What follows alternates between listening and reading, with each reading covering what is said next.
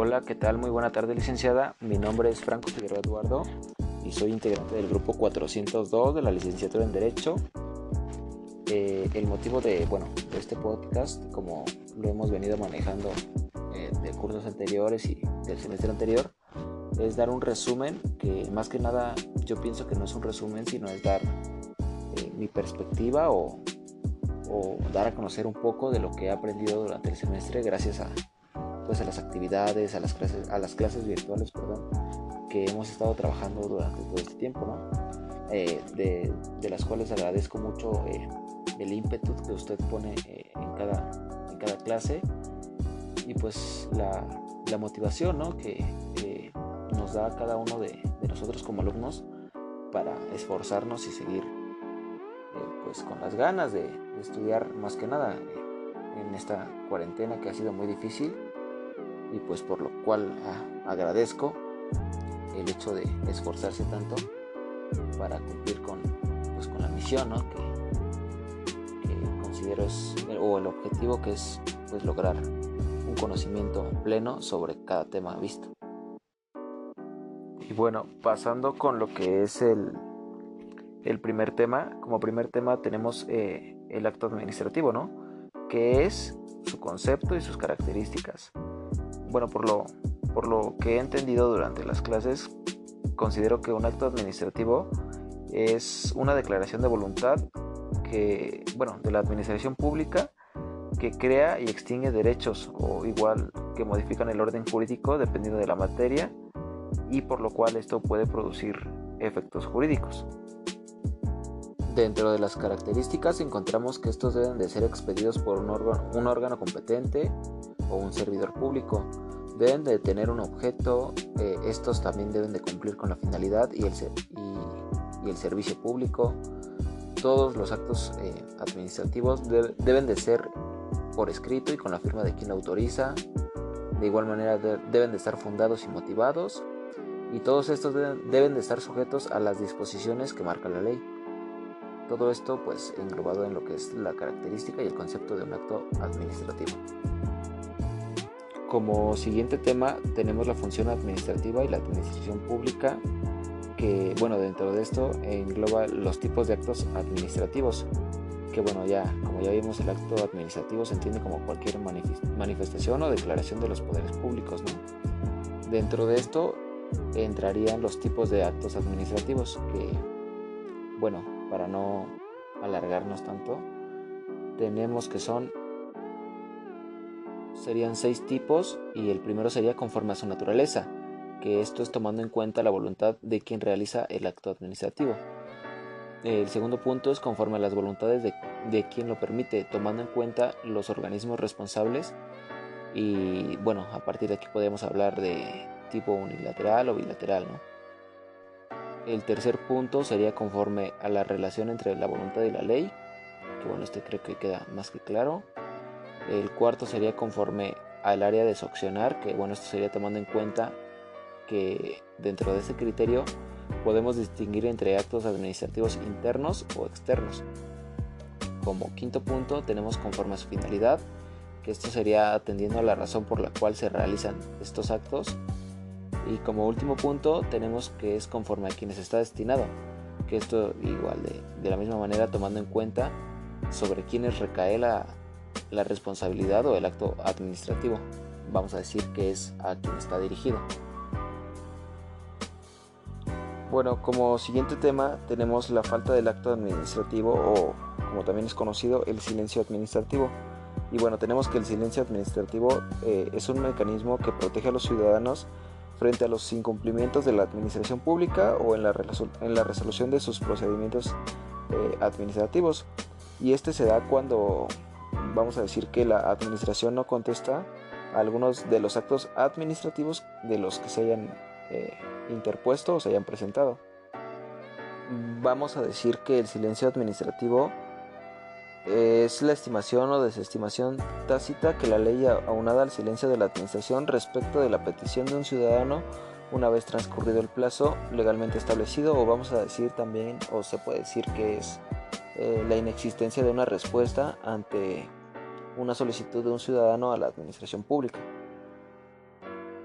Y bueno, como siguiente subtema tenemos eh, el acto y procedimiento administrativo, que bueno, esto lo podemos definir como cualquier actividad de la, de la administración pública que está encaminada a la adopción de una decisión que puede ser aplicada a, a, una medida de otro tipo o a la conclusión de un convenio.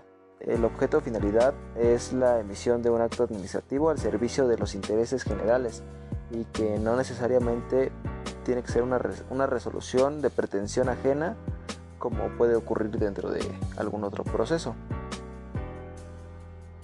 Bueno, como siguiente tema tenemos a las infracciones y sanciones administrativas, eh, que bueno, para dar un contexto, una sanción o el concepto de sanción eh, es una decisión tomada por una autoridad pública o privada como consecuencia del incumplimiento de una regla o norma de conducta obligatoria, en perjuicio de la persona humana o jurídica a la que se le atribuye la responsabilidad por el incumplimiento.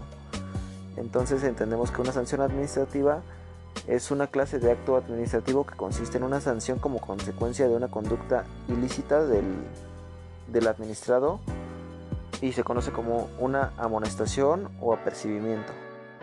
El fundamento legal de las actas administrativas la encontramos en el artículo 70 de la Constitución, pues las, las, sanciones administrativas deberán ser previstas en las leyes respectivas y podrán consistir en amonestaciones con apercibimiento, multas, multas adicionales por cada día que persiste en la infracción, arresto por hasta 36 horas, una clausura temporal o permanente, parcial o total y, y demás, y demás sanciones que, que, se encuentren dentro de, de las leyes o reglamentos.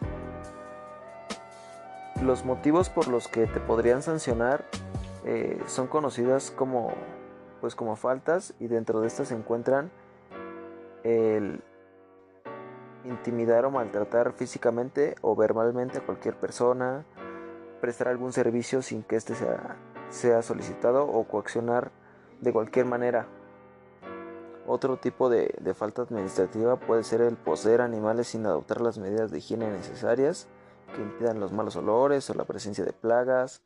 Eh, otra falta muy común es eh, el orinar en la vía pública, tomar en la vía pública, y demás cosas. Así que si bien no incurren en un delito, no llegan a ser un delito, sí llegan a ser sancionables por, por, la, por la autoridad, vamos a decir. Y bueno, como siguiente punto, dejando de lado lo de las faltas administrativas, tenemos a la Ley Federal del Procedimiento y la Ley Federal PA del Código Administrativo del Estado de México. Y bueno, entendemos que estas, respecto a la Ley del Procedimiento administrativo tenemos que son disposiciones eh, de la ley y son de orden de interés público y que se deben de aplicar a, todos los actos y procedimientos. Dichas reglas también son aplicadas a organismos descentralizados de la administración pública, federal y paraestatal. Este ordenamiento será aplicable a, vamos a decirlo que a todas las materias de carácter fiscal, eh, dependiendo de la responsabilidad de los servidores públicos y su ejercicio. Entonces, en resumen, eh, esta ley se encarga de administrar y de verificar que todos los actos administrativos cumplan con los requisitos, con las características y con, con los objetivos y finalidades para los cuales fueron creados. Como siguiente punto tenemos el vínculo que existe entre las necesidades colectivas y de derechos humanos. Eh, bueno, entendemos que esto es la carencia que surge de la convivencia en grupo de los seres humanos y que requiere la cooperación de sus integrantes para satisfacerla. Por ejemplo, la seguridad de la comunicación, el transporte, la sanidad, todos estos servicios, vamos a decirlo, que, que son pues vitales ¿no? para, la, para la vida digna, vamos a decir de esta manera. Los derechos humanos son derechos inherentes a todos los seres humanos, sin distinción alguna de nacionalidad, lugar de residencia, sexo, origen, nacionalidad, eh, color, etnia, religión, lengua y, pues cualquier otro tipo de clasificación mal dicha por, eh, por la sociedad, ¿no? Entonces tenemos que todas estas necesidades humanas eh, son básicas y que han sido referidas anteriormente, deben de constituirse en derechos inalineables del ser humano, ya que su posesión y práctica hacen a la dignidad del individuo y a las comunidades. La satisfacción de estas, de, estas necesidades implica un, marco ambiental sano y pues tiene como objetivo eh, la, vida digna de, cada, de cada persona dentro de la población. Sí, de, de cada población. Entonces, retomando eh, el hilo principal de, de, la actuación del derecho administrativo dentro de, de todo este ámbito, tenemos que este derecho administrativo no se enfoca hoy como un derecho que quiera imponer algún tipo de poder u organización dentro de, la población, sino que viene a ayudar con servicios públicos, eh, dentro del cual no se centra en la persecución del interés general, el cual es realmente operativo si se respetan los derechos fundamentales de las personas en su vida cotidiana y pues que ayudaría a la estabilidad de, de, pues, de la vida de, de muchos de los ciudadanos, ¿no? Y bueno, como últimos dos puntos tenemos el límite del Estado en el control de las actividades de los gobernados y la prestación de servicios públicos y el principio de la dignidad humana. Con respecto al primero, tenemos que, la, según la Real Academia, el control proviene del francés controloe y significa eh, comprobación, inspección o fiscalización de, de dicha actividad, pero también se puede referir a un dominio de mando o una preponderancia. Es en el Estado en donde encontramos los fines de control, en sus diversas manifestaciones como instrumentos orientados a comprobar que la actividad del Estado se ajusta a los, principios jurídicos, y, políticos y éticos, eh, que es la base de una sana administración pública. Y con esto eh, nos podemos referir a los medios de control que son utilizados por, por el gobierno y, y, pues vamos a decirlo que por todas las organizaciones eh, administrativas que, están orientadas a inculcar una, algún tipo de, de acción o indicar más o menos como el camino correcto por, por parte o que se considera correcto por parte del gobierno para lograr una sana convivencia. Y todos estos tipos de, de, controles son emitidos pues por los medios de comunicación masivos como las redes sociales, la televisión, los periódicos, la radio anteriormente. Y pues muy, muy recientemente en, redes sociales que son aún más explotadas, ¿no? Como TikTok, YouTube, Instagram, eh, Telegram y, demás aplicaciones de, de este estilo, ¿no? Con respecto a la facultad discrecional, eh, entendemos que esta es el poder de libre apreciación que la, ley, que la ley reconoce a las autoridades administrativas sobre el contenido de sus acciones y hay poder discrecional para la, para la administración, pues cuando la ley o el reglamento previo para la administración de cierta competencia en alguna ocasión de relación es, es interpretada por por algún ente administrativo, eh, de igual manera pues adquiere validez. Y con respecto a la prestación de servicios públicos y el principio de la dignidad humana, pues es un poco más de lo mismo de lo que hablamos anteriormente, ¿no? Sobre el objetivo o el fin que es la, la dignidad humana o la vida digna de, de toda la población. Y esto pues engloba muchos pues muchos aspectos, ¿no? No solo del, del derecho administrativo. Aquí también interviene pues el derecho económico con la estructura o la planeación del país para, para según qué tanto eh, incrementar eh, los mercados, la economía, eh, los empleos para la sociedad y pues a partir de ahí se va generando una mayor estabilidad económica dentro del país y pues por ende mejora la calidad de vida de los, de los ciudadanos.